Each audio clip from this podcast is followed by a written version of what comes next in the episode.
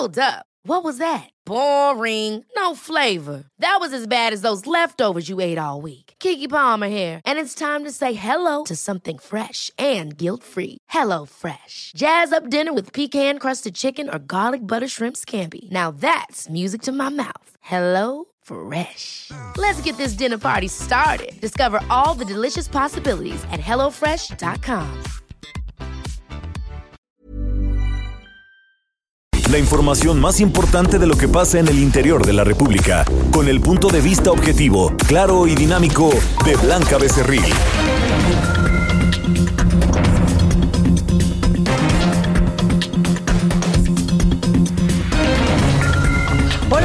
Tardes, bienvenidos a este programa, este espacio informativo. Yo soy Blanca Becerril, esto es República H, son las 12 del día en punto de este lunes 20 de enero del año 2020. Me da mucho gusto saludarlos y por supuesto los invito a que se queden conmigo porque en los próximos minutos les voy a dar toda la información más importante generada hasta el momento. También espero que ya estén todos en sus lugares de trabajo, en su oficina, en su negocio o incluso en su casa o ya vayan eh, pues a bordo de su coche o del transporte público escuchándonos y hacia eh, pues sus hogares o hacia su trabajo después de este primer mega simulacro a nivel nacional que se realizó en punto de las 11 de la mañana de este lunes 20 de enero con motivo de estos eh, pues simulacros que estableció el gobierno de la República a través de Protección Civil que serán tres a lo largo de este 2020 el primero fue hoy lunes 20 de enero donde pues eh, se nos invita a tener una cultura de la prevención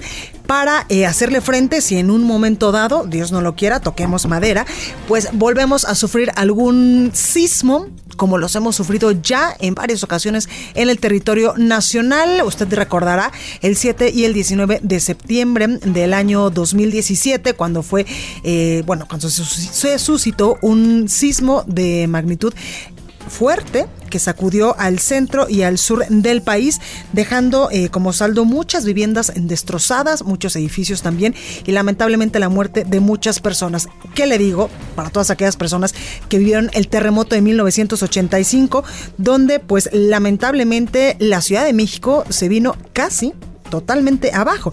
Y es que, eh, pues, es muy importante que tengamos esta cultura de la prevención, de qué hacer antes del simulacro, durante el simulacro y después del simulacro. También hay que enfatizar en la importancia de tener la mochila de emergencia que puede salvar tu vida, donde tienes que poner pues los documentos importantes como eh, copias o en una USB, una radio, una lámpara con pilas y unas pilas de repuesto, las llaves de tu casa o vehículo, un kit de herramienta, las fotografías de tu familia y de mascotas como apoyo en caso de extravío, un botiquín y medicinas, encendedor, silbato, un directorio familiar y de emergencia y también víveres para cuatro días. Esto es lo que normalmente tendríamos que meter en estas mochilas de emergencia. Y es que hay que eh, ser enfáticos porque en los últimos 200 años en México han ocurrido, sobre todo en las costas del Pacífico, 75 sismos relevantes por los daños o pérdidas que generaron en estos. 60 tuvieron magnitud mayor o igual a los 7 grados en escala de Richter. Y es que la aplicación rigurosa también de los reglamentos de construcción en todo el país, sobre todo en el centro y en el sur del territorio nacional, reduce significativamente la probabilidad de daños y pérdidas humanas y también materiales. También es muy importante estar muy atentos a los avisos de las autoridades como el CENAPRED, también el Sismológico Nacional y también las autoridades en materia de seguridad para saber qué hacer en caso de que Dios no lo quiera, pues nos llegue a tocar otro sismo. También información importante de último momento, la Guardia Nacional repliega a migrantes en la frontera sur del país. Le voy a tener en unos momentos más todos los detalles. Recuerde que nos puede seguir a través de nuestras redes sociales. Estamos en Facebook, en Instagram y en YouTube como El Heraldo de México, en Twitter, arroba el Heraldo mx Mi Twitter personal es arroba blanca becerril. También en www.elheraldodemexico.com.mx. Ahí tenemos una pestañita de color azul y ahí nos puede escuchar y ver totalmente en vivo. Aquí en la Ciudad de México nos escuchamos por el 98.5 de FM. En Guadalajara, Jalisco por el 100.3. En San Luis Potosí 93.1. En Tampico 92.5. En Reynosa 103.3. En Villahermosa, Tabasco por el 106.3 de FM. En Acapulco, Guerrero 92.1. Y en el Estado de México por la frecuencia del 540 de AM. Sin más, vamos a un resumen de noticias porque hay mucha información. En resumen. Esta mañana en Chiapas un grupo numeroso de migrantes centroamericanos cruzó el río Suchiate que divide México y Guatemala para ingresar de manera ilegal a territorio nacional para continuar su camino hacia los Estados Unidos. Por otro lado, miles de migrantes se congregaron en el puente fronterizo Rodolfo Robles entre Guatemala y México a la espera de tramitar su ingreso a nuestro país. A las 11 horas, tiempo del centro del país, se llevó a cabo el primer macro simulacro a nivel nacional del 2020. El sonido de la alerta sísmica fue emitido en los altavoces.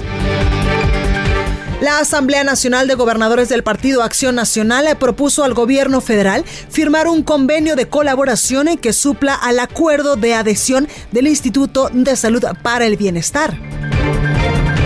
Desde Palacio Nacional, el presidente de México, Andrés Manuel López Obrador, informó que esta semana podría haber una respuesta del gobierno de los Estados Unidos sobre la oferta de intercambiar el avión presidencial por equipo médico. Escuche. Se ofreció al gobierno de Estados Unidos y en esta semana van a respondernos. Aquí, como en el caso de los empresarios, lo que estamos haciendo es el compromiso de que el dinero se va a utilizar para la compra de equipos médicos destinados a los hospitales públicos. Ya mandamos la lista de los equipos, ambulancias, equipos de rayos X, tomógrafos, mastógrafos, todo lo que requieren los hospitales. Se ve el avión y vienen estos equipos o dan los recursos para la adquisición de estos equipos.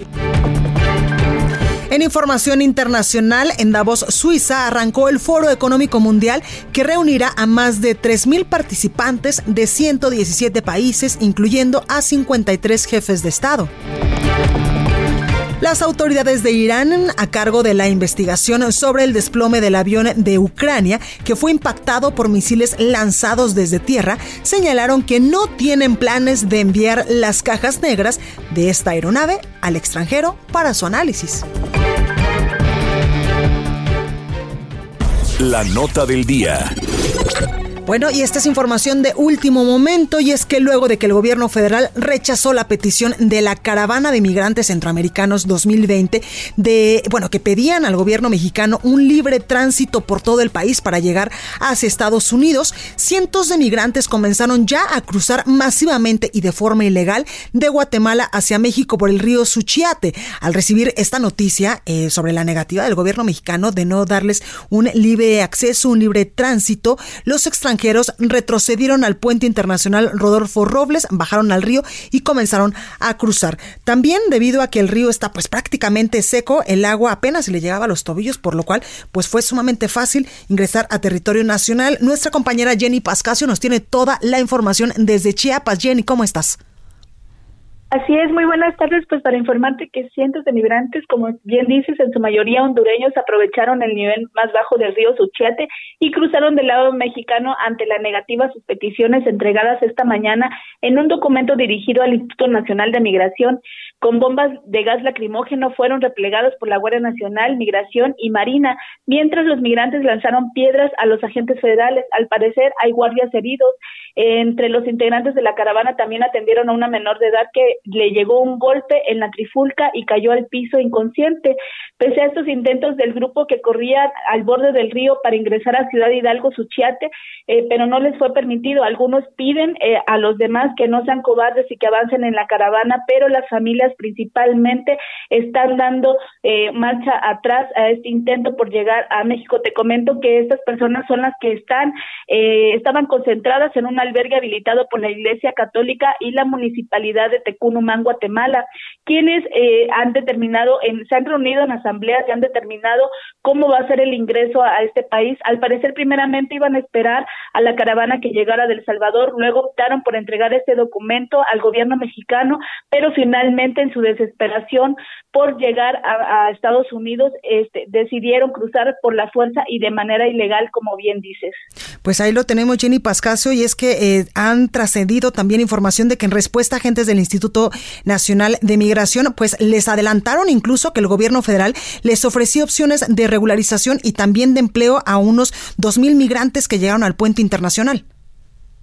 Así es, eh, el gobierno federal sigue eh, ofreciéndoles los programas sociales. En algún momento ellos pensaron en recibirlos, pero al parecer la comisión integrada por seis de los centroamericanos que integran esta caravana que salió el miércoles de San Pedro Sula, que llegaron a entablar el diálogo con autoridades mexicanas, pues no accedió y pues al realizar la asamblea decidieron que iban a entrar, eh, que era preferible entrar por la fuerza. Pues ahí lo tenemos, Jenny Pascasio, muchas gracias por esta información y vemos imágenes del cruce ilegal de estos migrantes hacia territorio nacional. Gracias, Jenny.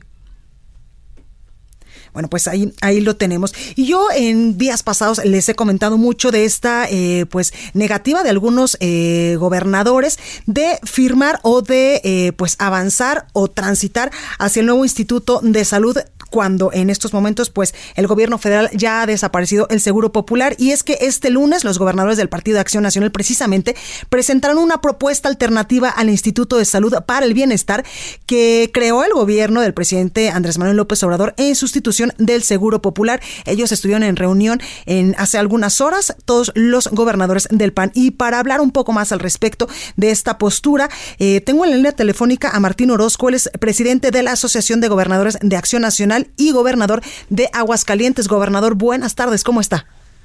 Buenas tardes, muchas gracias Blanca, un saludo. Gracias, gobernador. Pues cuénteme, hace algunas horas estuvieron en reunión a todos los gobernadores del Partido Acción Nacional para presentarle esta propuesta eh, que ustedes ven viable para transitar de una manera correcta del Seguro Popular al nuevo Instituto de Salud para el Bienestar. Sí, es una propuesta transitoria que daremos a detalle con todos los puntos técnicos al propio secretario de salud y al director de, del, instituto para poder transitar mientras eh, podemos aclarar muchas reglas de operación que tiene el INSABI. O sea, no estamos diciendo no, pero hay cosas que no están totalmente claras, que no podemos firmarlo como viene, sino que eh, en una reunión, en esa mesa técnica, como 32 entidades federativas, podamos trabajar para que al final, como dijo el presidente, si de aquí a el primero de diciembre estamos operando al 100% el INSABI, no importa, pero definamos cómo, porque hay muchas reglas que no están, o sea, en uno de los puntos te digo, Blanca, dicen, pues regresamos todo a la, a la federación, todos los hospitales, todos los bienes muebles y inmuebles. Pues yo no puedo firmar algo así porque los bienes muebles, bien, bienes, los bienes muebles y inmuebles no son míos, son del Estado. Claro.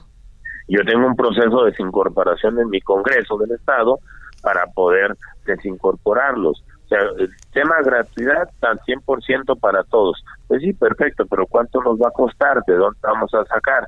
Si el INSABI dice que es el 85-15, 85% de la federación, nosotros el 15, le entramos, pero realmente tenemos la capacidad para pagar eso cuando el, el tercer nivel se lleva más del 70% de los presupuestos estatales y federales. Entonces creo que coincidimos en esto, en que sea gratis y que sea para todos los que no tienen prestación social, pero analicemos muy bien la parte presupuestal para poder darle también a la sociedad un servicio de calidad. Exactamente, gobernador. Eso es, lo, eso es lo que importa. Claro, esa es la prioridad para todos eh, los gobiernos a nivel nacional. Gobernador, en esta petición ustedes eh, hacen referencia a seis puntos muy puntuales. Sí sea, seis muy concretos, ¿no? Entrar a la gratuidad en el primero y segundo nivel. Ese es el primero. Segundo es poner al centro la salud de la gente sin ningún problema. El otro de los puntos es aclaremos el tema de los 40 mil millones de pesos, pues que esos 40 mil millones de pesos no pueden ser solamente para los que firmen INTAVI, porque ese recurso pues viene de aportaciones de la federación, pero también aportaciones de los estados, por lo cual todos tenemos derecho a esos 40 mil millones de pesos. Otro punto es el, el tema de, la infraestructura. Con el, con el fondo de catastróficos se pagaba también tema de infraestructura. Varios estados tenemos eh, obras pendientes que se pagaban con ese fondo y que ahora con cuál se van a pagar. Entonces, por eso pedimos mucha aclaración de los 40 mil millones de pesos. Claro. Gobernador, ¿ustedes se podrían reunir con el presidente Andrés Manuel López Obrador en las próximas horas? No, nos vamos a reunir con el secretario y no nosotros los gobernadores. La verdad que nosotros ya definimos una persona técnica porque ya el tema es de arrastrar el lápiz. Claro. el qué se puede y el qué no, con la experiencia que ya tengan o que, que tienen los secretarios de salud de los estados, con la experiencia que tiene el propio secretario Alcocer, y arrastrar el lápiz para hacerlos muy claros y luego nos digan a nosotros, nuestro representante, y le digan al señor presidente, en qué momento pueden entrar cada una de las condiciones que marca el INSABI y cuánto nos va a costar y cuánto le ponen ellos y cuánto le ponemos nosotros. Gobernador, ¿se dieron una fecha límite para esto? No, no hay fecha. Yo espero que la que mañana ya estemos platicando con el secretario para establecer la mesa y tiene que ser muy rápido porque este es un servicio que no espera que, en Claro. que, que todos los días estamos viviendo las necesidades y entonces esto es un tema que debe resolverse en las, en las próximas semanas. Gobernador, mientras esto sucede, el Seguro Popular y también otras instancias de salud a nivel local seguirán funcionando normal. En los nueve estados de Acción Nacional, que el Gobierno Acción Nacional, seguimos dando las los servicios normal, teniendo, estando, estamos conscientes de poder entrar al primer y segundo nivel totalmente gratis, el tercer nivel con cuotas, hasta que no se aclare la- el tema presupuestario. Perfecto. Por último, gobernador, eh, preguntarle, mucho se ha dicho, incluso columnistas y en redes sociales, que el tema de la rifa de esta, eh, pues de este avión presidencial que el presidente Andrés Manuel López Obrador anunciaba el viernes era, dicen algunos, para desviar la atención de lo importante, en este caso, de esta transición del Seguro Popular al nuevo Instituto de Salud. ¿Usted qué opina?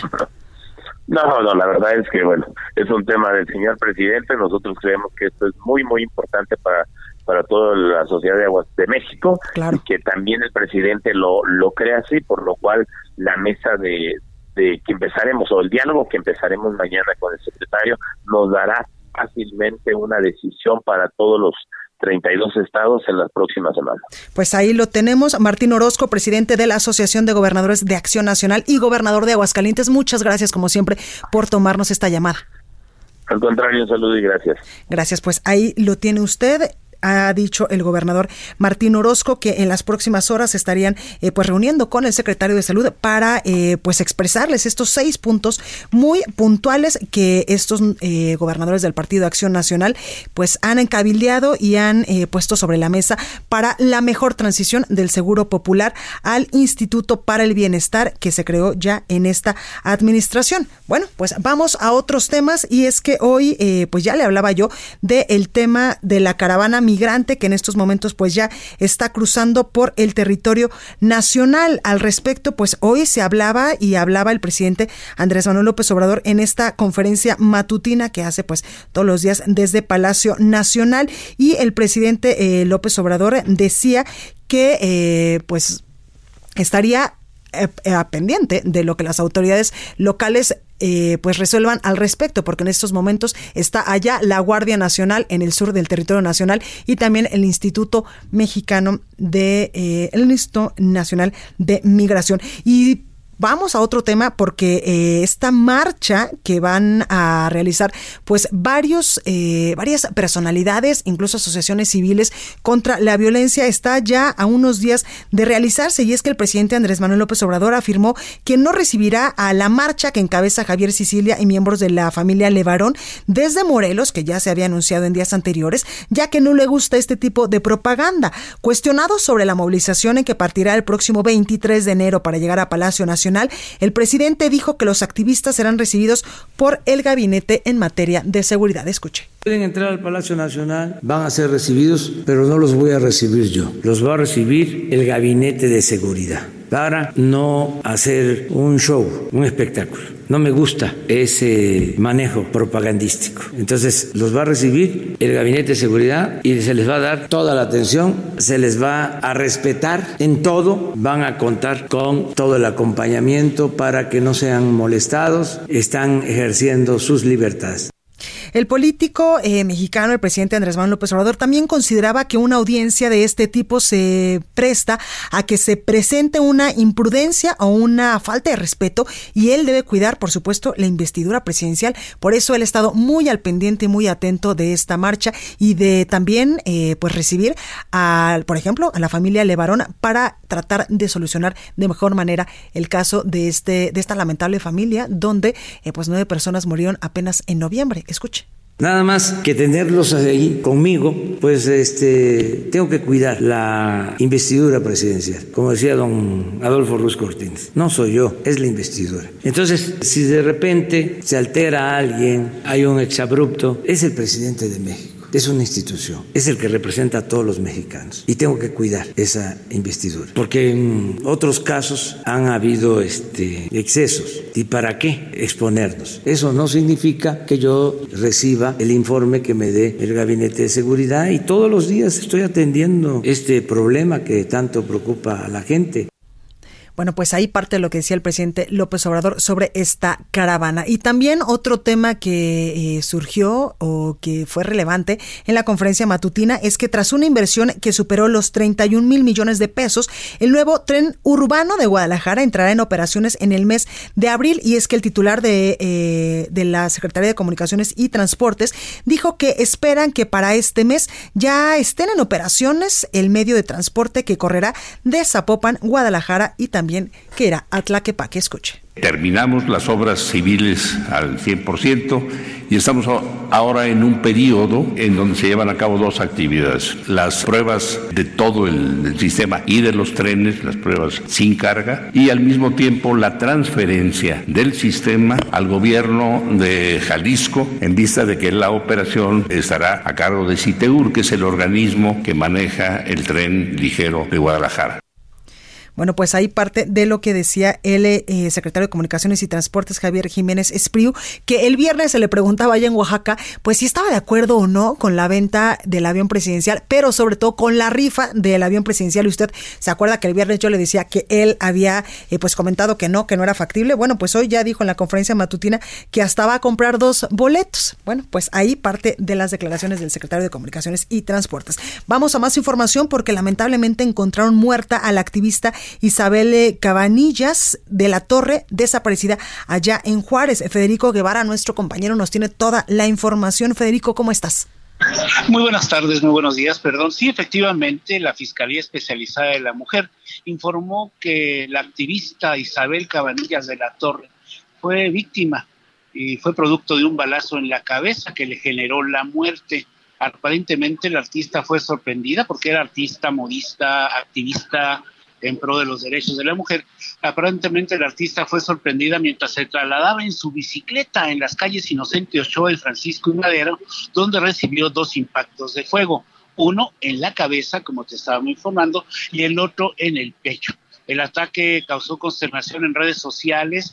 Ya las redes sociales están este, señalando y exigiéndole al gobernador del estado que tome cartas en el asunto y pese a que prometieron, bueno, pues prometer no empobrece, eh, pero pues el gobernador dijo que iba a dar con los responsables de esta de esta activista asesinada, pero hay que recordar que estas palabras pues son palabras huecas, porque también prometió lo mismo en el caso de la periodista, el asesinato de la periodista Miroslava Bridge, ya casi a tres años de su asesinato.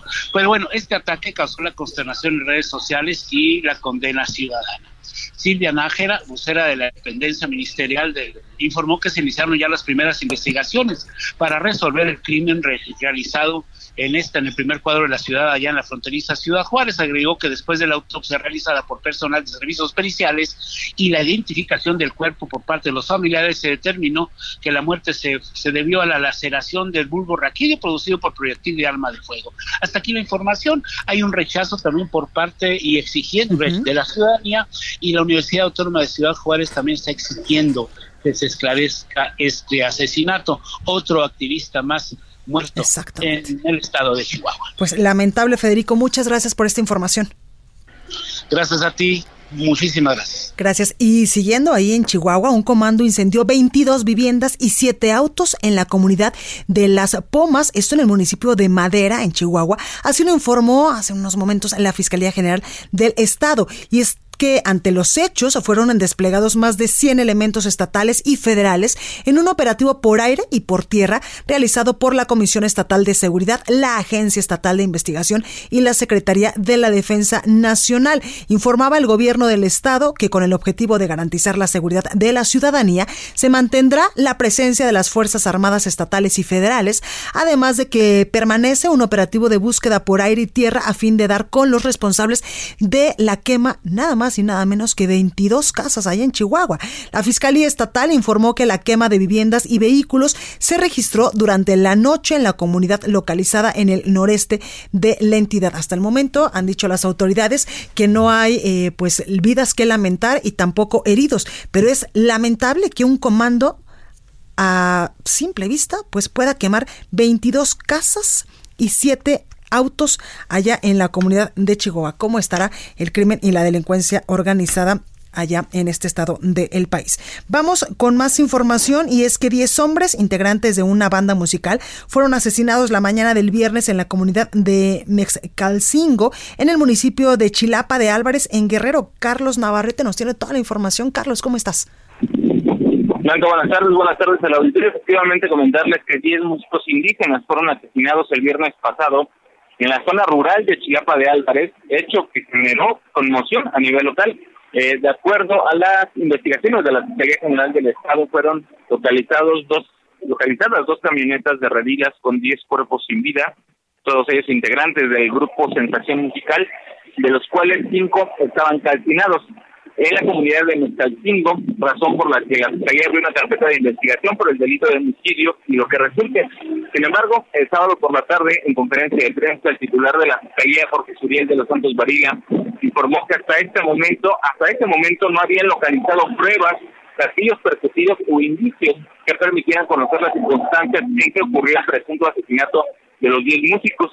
El crimen motivó desde el viernes pasado un bloqueo carretero en Chilapa, donde participan más de mil personas que exigen a las autoridades la entrega de los cuerpos de las víctimas. El bloqueo continuaba hasta la mañana de este lunes eh, por lo que no era posible trasladarse o comunicarse desde Chilpancingo hasta la región montaña del estado. Entre los que participan en este bloqueo hay integrantes de la Coordinadora Regional de Autoridades Comunitarias quienes aseguran que el asesinato de los músicos fue cometido por el grupo delictivo Los Ardillos que tienen presencia en la zona indígena de este municipio. También demandan la instalación de módulos de seguridad que estén a cargo del Ejército Mexicano y la Guardia Nacional a fin de garantizar seguridad en esta región de Guerrero. Eh, sobre este hecho, el secretario general de gobierno, Florencio Salazar Adame, informó ayer en sus redes sociales que no hay claridad sobre lo que aconteció en Chilapa, toda vez que eh, no se realizó ni un solo disparo. Venga, mi reporte. Gracias, Carlos. Buenas tardes. Buenas tardes. Bueno, esto es República H, yo soy Blanca Becerril. Vamos al sacapuntas de este lunes. No se vaya, que yo vuelvo con más información. Sacapuntas. Nos dicen que para los diputados federales y senadores de Morena no ha sido fácil defender las fallas que se registraron al inicio de año con el INSABI que encabeza Juan Antonio Ferrer. Los jefes de los legisladores se han mantenido al margen porque esperan que en breve el gobierno haga un anuncio oficial para corregir todo lo que ha fallado. El Tribunal Electoral del Poder Judicial de la Federación resolvería el miércoles pasado la legalidad de la convocatoria del Congreso Nacional de Morena, grupo encabezado por Berta Luján. Pero el asunto no fue enlistado, lo que dio tiempo a ese bando de lograr que 10 consejos estatales validaran la convocatoria y pudiera publicarse. Continúa escuchando a Blanca Becerril con la información más importante de la República en República H. Regresamos.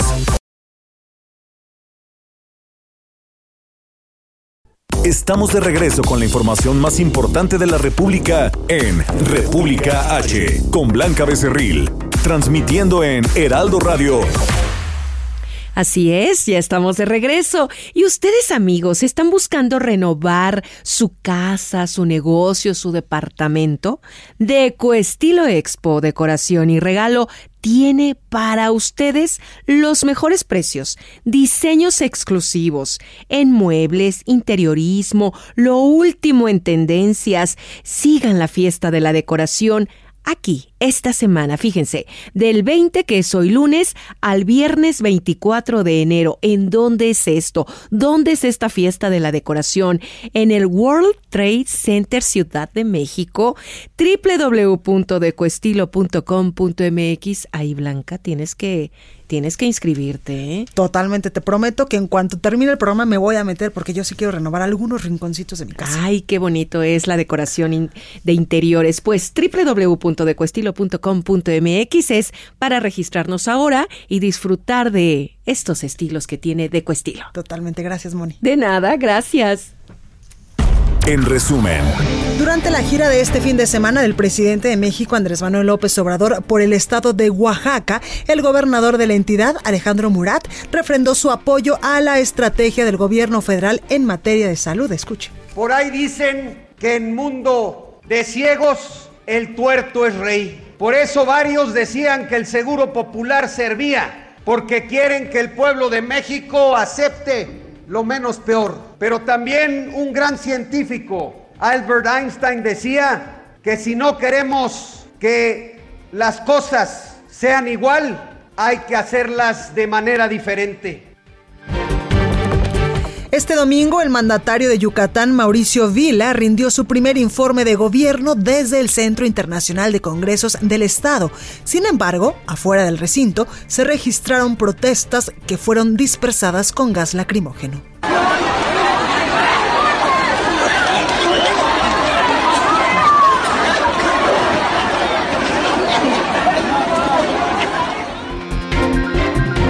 Informe del Servicio de Investigación del Congreso de los Estados Unidos reveló que los Zetas y el cártel Jalisco Nueva Generación se dedican principalmente al robo de combustible en el centro del país.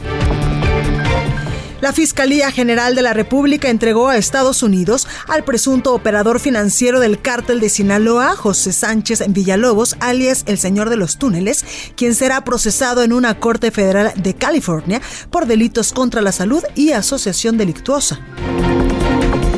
La Fiscalía de Coahuila confirmó que un juez vinculó a proceso a José Ángel N., abuelo del menor que realizó el tiroteo en el Colegio Cervantes de Torreón. Se le acusa del delito de homicidio doloso por omisión. Estudiantes de la Benemérita Universidad Autónoma de Puebla y de la UNAM ganaron el primer lugar del certamen francés Ocean Hat Eton al desarrollar un algoritmo computacional para detectar el sargazo y darle seguimiento desde África hasta América. Recorrido por el país. Bueno, pues en estos momentos vamos con mi compañero Alejandro Montenegro porque vincularon a proceso, ya le decía yo, al abuelo del menor que disparó en el colegio Cervantes de Torreón, Coahuila. Alejandro, ¿cómo estás? ¿Qué tal, Blanca? Muy buenas tardes. Te saludo con gusto desde Coahuila. Eh, así es, eh, ya hemos estado dando seguimiento a toda esta información en torno al caso del Colegio Cervantes. José Ángel N., abuelo del menor que disparó ese día, fue detenido apenas hace una semana.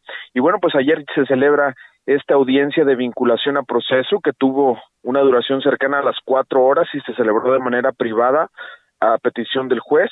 Eh, bueno, se determina vincularlo a proceso por el delito eh, del que lo acusa la Fiscalía General del Estado, que es homicidio por omisión de la maestra María Asaf Medina.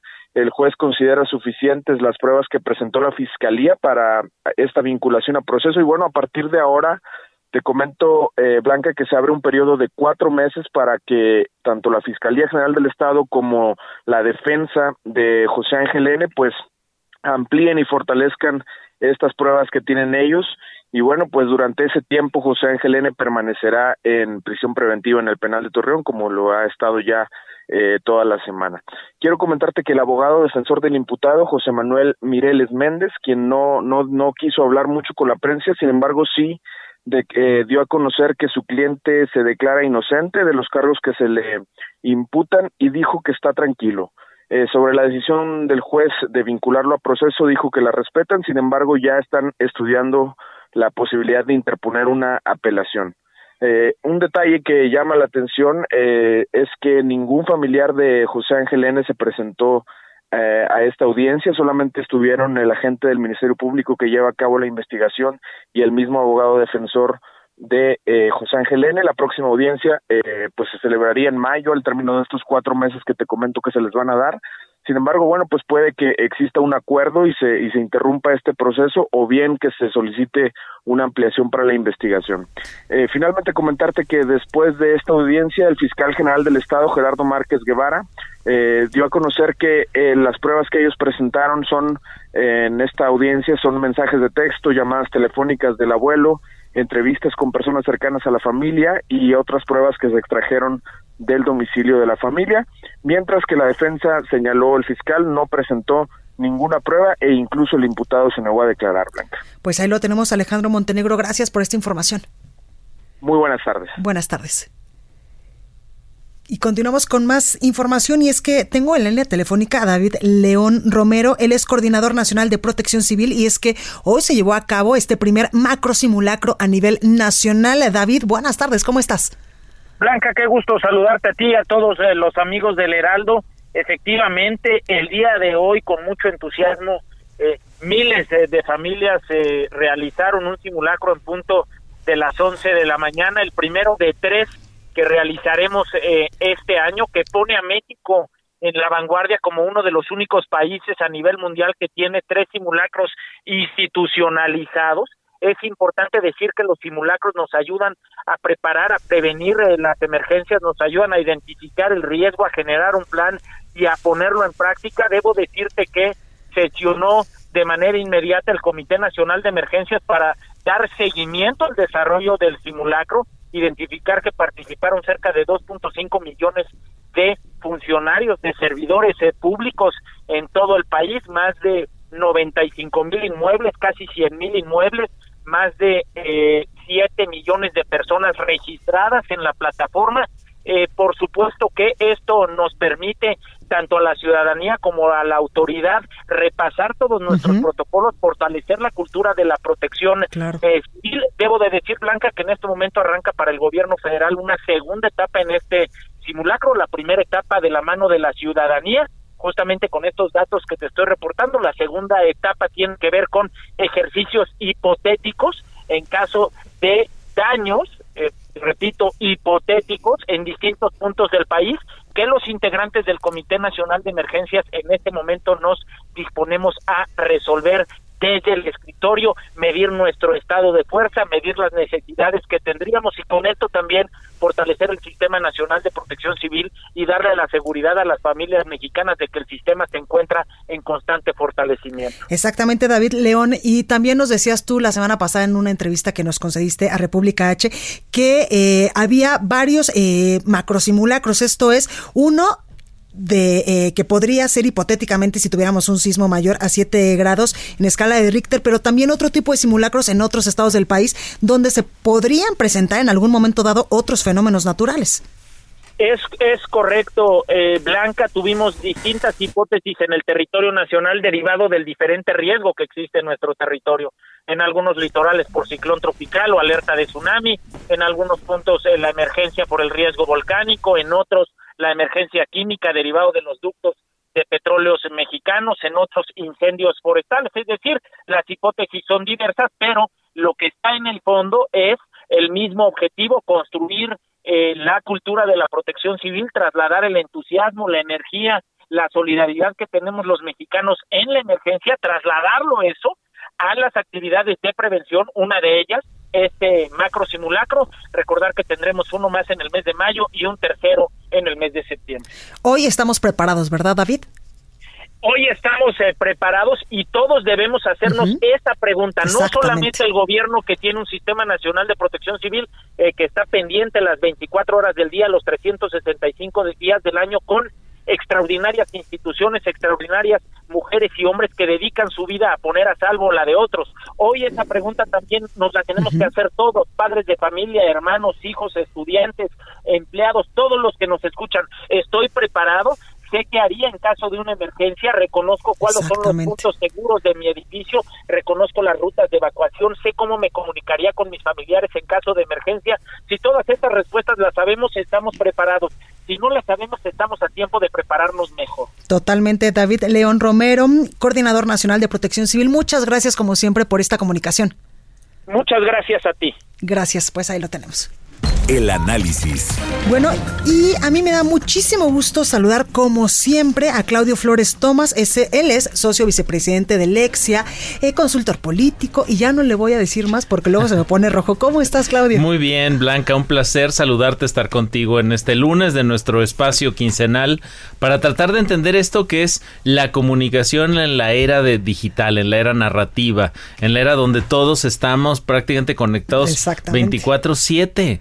Oye, Claudio, y en este análisis que tú siempre nos traes, pues información bien, bien, bien pensada, bien analizada, ¿cómo le fue, por ejemplo, al presidente Andrés Manuel López Obrador con la bomba que destapó el viernes con el tema de que podría en algún momento dado hay una opción, o sea, de estas cinco opciones, hay una probabilidad de que se pueda rifar este avión presidencial que costó o está costando mucho a los mexicanos y que se compró en secciones pasadas que, ojo, todavía no terminamos de pagarlo, pero él dijo, bueno, son varios cachitos de 500 pesos. 6 pues, millones de cachitos de, de 500, ¿no? y además nos puso a platicar, Blanca, a todas y a todos los que más o menos seguimos el ciclo informativo, vemos de repente un noticiero, escuchamos algún noticiero radiofónico aquí en el Heraldo, por ejemplo. Es decir, que te enteras de esta noticia y es una noticia que vuela, se viraliza, se memetiza, es decir, hay un chorro de memes sobre el avión. se enteraron por el meme. Por el meme, exacto. Oye, ¿y por qué hay un, un la cola de un avión en un motel, no? Por ahí estaba, es uno de los memes este que se publicaron. Entonces, en términos de comunicación, para los objetivos estratégicos de la comunicación del gobierno federal y del presidente Andrés Manuel López Obrador, le salió muy bien. ¿Por qué? ¿Por qué Blanca? Porque nos pone a platicar, a conversar, a discutir, a elucubrar y yo diría que hasta fantasear. ¿Qué harías, Blanca, con un avión de ese tamaño, no? Yo creo que yo lo rento o le hablo a Andrés Conés y le digo, oye, tengo un cochecito, bueno, un cochecito, no, un avioncito un bonito, equipo. un equipo que te puedo rentar, que te puedo vender y después lo invierto en casas, negocios, a ver qué sé yo, porque además yo no sabría pues cómo mantenerlo, dónde estacionarlo, qué hacer con él. Exacto, es decir, pero ahí está la potencia de, del dicho, de la ocurrencia, digamos, del presidente. Nos pone a todos a platicar, a discutir, a conversar en torno a estos temas y no de otros temas. No estamos platicando sobre el INSABE y todas las consecuencias que ha traído en la atención de la salud pública, especialmente para los segmentos populares. No hablamos de las cifras de empleo, que se, perdió la mitad de los de los de los empleos que se venían generando, es importante decirlo, en este país en el ciclo en el ciclo digamos de crecimiento económico, es decir, hay muchos otros temas, la inseguridad, la delincuencia que vivimos cotidianamente en este país, en todo el país, diría yo, casi que sin excepciones. Entonces, desvía la atención, mueve el foco de nuestra conversación, de nuestra atención, de nuestra imaginación en otro sentido. Y ese es un acierto comunicacional para su estrategia. Es decir, el presidente logra colocar temas que aunque no sean ni siquiera temas realmente, digamos, de fondo, de política pública, de atender algún asunto de fondo, son temas de alto valor simbólico. Y entonces, como tienen alto valor simbólico, nos enamoran la imaginación, ¿no? Te, acordarás de campañas, por ejemplo, de la Lotería Nacional, donde nos ponía a imaginar qué pasa si te ganaras, digamos, el premio mayor, ¿no? El eslogan era ya me vi. Ya me vi. Entonces, pues eso qué hace la frase de Andrés Manuel cuando dice, oigan, pues en una de esas también la opción es rifar el avión, 6 eh, millones de cachitos de a 500 pesos, vámonos para adelante. Entonces nos pone a fantasear e imaginar con la situación. Yo entiendo que el, que el avión está, digamos, es, es un avión rentado, es un avión eh, que está en leasing, le llaman al, al, Entonces entiendo que no se puede rifar, pero no importa realmente el fondo técnico, legal, verdadero, porque el presidente lo que hace es jugar como lo, lo sabe hacer muy bien, entiende muy bien la cultura popular, entiende y conoce, yo creo que como nadie, los dichos y refranes populares mexicanos, entonces juega con eso. Por ahí soltó otra frase que quizá no la cachamos porque era tan poderosa la de la de la rifa del avión, que dice, ¿por qué no se ha vendido el avión, presidente? Pues si no son tamalitos de chipilín, dice, ¿no? Es decir, juega de nuevo con este, digamos, discurso popular. ¿Dónde está el problema, Blanca? En que eso no conecta con los resultados de un gobierno. Ahí viene la parte, digamos, triste. Nos estamos divirtiendo mucho quizá con estas ocurrencias del presidente, pero la realidad es que los otros temas, los temas de fondo en temas de crecimiento económico, empleo, seguridad, atención de salud, etcétera, etcétera, pues no están donde quisiéramos que estén. Entonces esto me parece que forma parte de una estrategia muy bien planeada de distracción, ¿no? De, de cortinas de humo, distractor ocurrencias, gansadas, por ahí dice la RAE, la Real Academia de la Lengua Española, ¿no? Que son ocurrencias que desvían la atención hacia otro lado, pero que no responden al fondo o a la problemática que está enfrentando este país. Y más la semana pasada, Claudio, cuando eh, pues la bomba le estaba casi explotando en las manos cuando muchos gobernadores, sobre todo todos los gobernadores del Partido de Acción Nacional, le dijeron, a ver, no está bien planteado lo del nuevo Instituto eh, de Salud, nosotros no vamos a firmar este pacto para la transición del Seguro Popular al nuevo instituto. Y cuando le estaba explotando la bomba en las manos, el viernes sale con el tema de lo del avión, que incluso yo leía o veía portadas de medios internacionales y esto hablaba también. Exacto, porque también esto nos da imagen ahora. Yo creo que la imagen en el extranjero es probablemente la prioridad número 7228 del presidente. El presidente es un presidente muy, digamos, hacia adentro, muy, muy, eh, lo ha dicho incluso, ¿no? Dice que la mejor política exterior es la interior, es decir, no le interesa participar en foros internacionales, no le interesa, me parece, la imagen que proyecta México hacia afuera. Por ahí lo único que soltó en algún momento fue esta, esta idea de que ya somos vistos como como los hermanos mayores de Latinoamérica, cosa que pues yo no sé dónde salió, ¿no? En términos de realidades fácticas, pero pues parece que eso somos. Si eso es cierto, somos un hermano mayor, Blanca, que le está cerrando la puerta en la cara a sus hermanos del sur, ¿no? Lo veíamos hoy con todos estos, eh, con toda la caravana migrante 2020, que en un principio le había dado eh, al gobierno federal unas tres, cuatro horas para decirles o para definirles si sí iban a darle un libre paso, un libre acceso solo un acceso por territorio nacional para llegar hacia Estados Unidos. Ellos no pretendían quedarse en territorio nacional y les cierran las puertas y ya veíamos las imágenes donde pues muchos centroamericanos, sobre todo eh, hondureños, pues estaban incluso enfrentándose con la Guardia Nacional allá en el río Suchiate porque querían entrar incluso a la fuerza territorio nacional. Y fácticamente pues ya somos el muro de Trump, ya nos convertimos en eso, porque además le entendámoslo claramente, nuestra posición respecto a la migración latinoamericana, digamos que viene pasando por nuestro país para tratar de llegar a Estados Unidos, es una posición que está dictada por Trump, es decir, eh, las amenazas reales que nos hizo como país en términos de que si no dejaba, si dejábamos pasar esas caravanas, pues ahí venían, ¿no? Los aranceles y vaya que nos mostró aranceles, este, digamos, si algo sabe hacer bien Trump es amenazar, ¿no? Y esa es su estrategia número uno de negociación.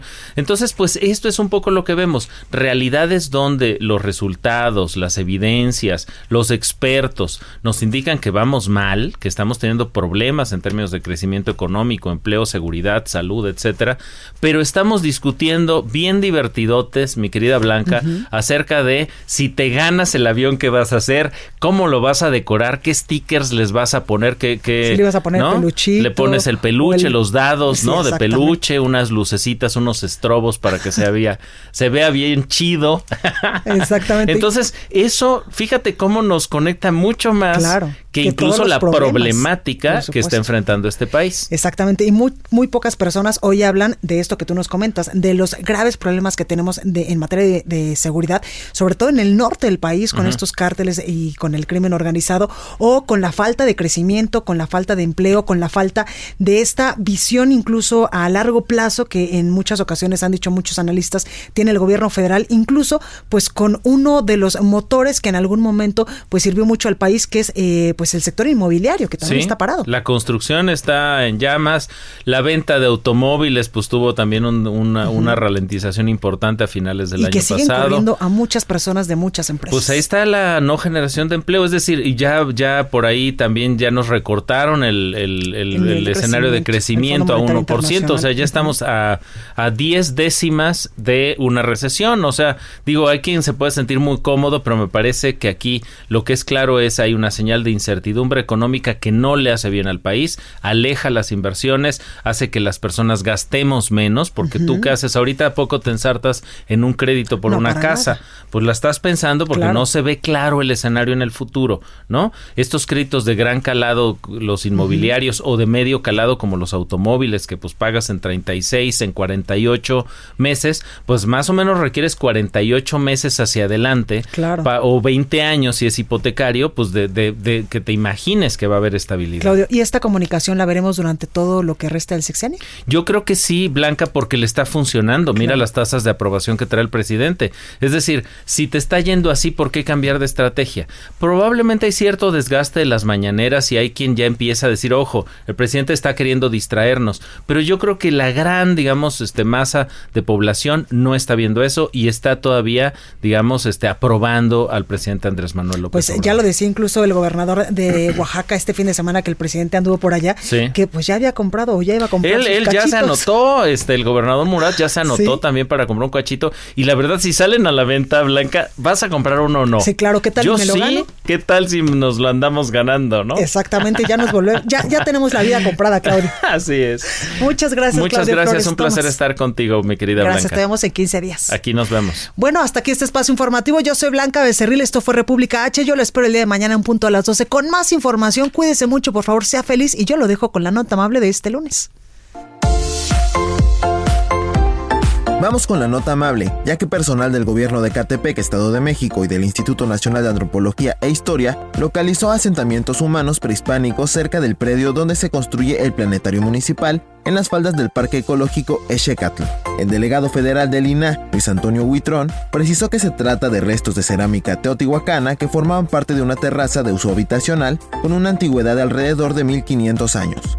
El presidente municipal Fernando Vilchis Contreras aclaró que este hallazgo no afecta a la construcción del planetario, por el contrario, se realizará el rescate de los vestigios en coordinación con el INAH para que formen parte de la riqueza cultural que podrán apreciar los futuros visitantes.